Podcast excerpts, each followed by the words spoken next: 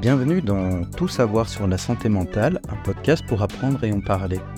Je suis Olivier Morénon et dans cet épisode, je vais vous donner quelques pistes pour repérer les signes et symptômes de vulnérabilisation et de gravité du traumatisme psychique. Comprendre ces signes est la première étape pour fournir de l'aide et le soutien nécessaire. La reconnaissance des symptômes et des signes de gravité d'un traumatisme psychique est essentielle. Prenons l'exemple de Thomas, un sauveteur impliqué dans une opération de sauvetage difficile après une catastrophe naturelle.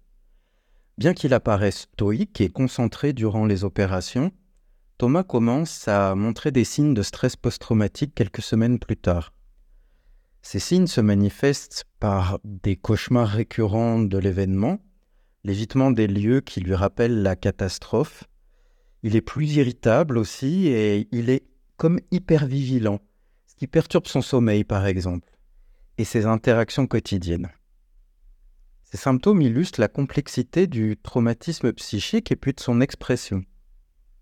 L'identification précoce de ces signes permet d'engager des mesures de soutien adaptées, telles que le conseil psychologique ou les thérapies spécialisées pour prévenir l'aggravation des symptômes, et nous verrons ça dans la suite des épisodes. Au-delà des symptômes évidents, il est extrêmement important de reconnaître les signes qui sont moins visibles de vulnérabilisation. Par exemple, il m'est arrivé d'intervenir sur le déraillement d'un train. Et une des choses que je devais faire en tant que soignant, c'était repérer les personnes qui ne manifestaient pas de signes évidents de traumatisme. C'est-à-dire, par exemple, toutes celles qui voulaient aider, qui étaient extrêmement dans l'action. Et ça, en formation, j'avais appris qu'il faut faire extrêmement attention puisque ces personnes paraissent adaptées, paraissent bien, alors qu'en fait, elles sont en train de se défendre et de retour à la maison, elles risquent de se sentir très mal, voire même de décompenser des troubles beaucoup plus profonds.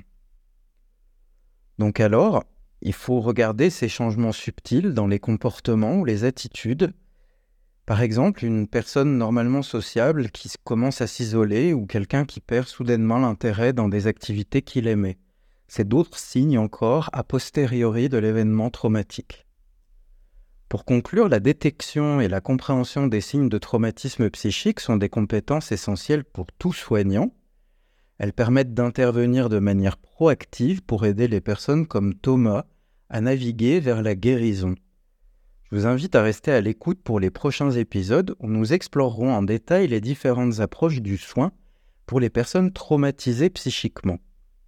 Merci de m'avoir écouté, je suis Olivier Morénon. Prenez soin de vous et souvenez-vous, chercher de l'aide est une démarche courageuse de bonne santé mentale. À très bientôt.